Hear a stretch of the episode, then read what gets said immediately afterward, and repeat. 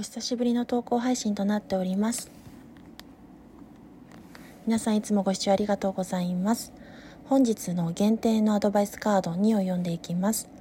状況にチャリオットとです。死と再生の死神カードが出ておりますので読んでいきたいと思います。躍進して物事が情熱を放って進められる時です。加速度を増して物事がトントン拍子に早く進んでいきますのでその波にふるい落とされないように気をつけたいところですがそして変化変容のタイミングであり生まれ変わりの切り替わりのタイミングである死神が出てまいりましたので起死回生の後期であり今までの過去の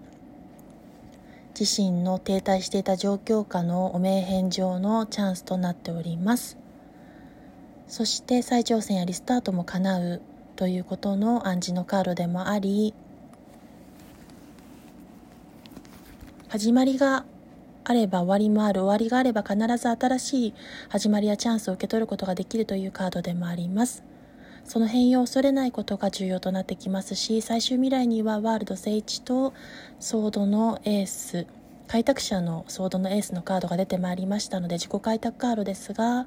結果の是非に問わず世界のカードの方では気持ちが満たされること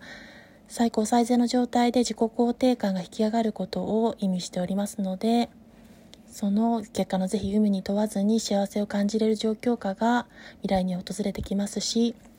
それによって最終未来には自己采配裁量において自身の道を切り開いていくことも叶っていきます。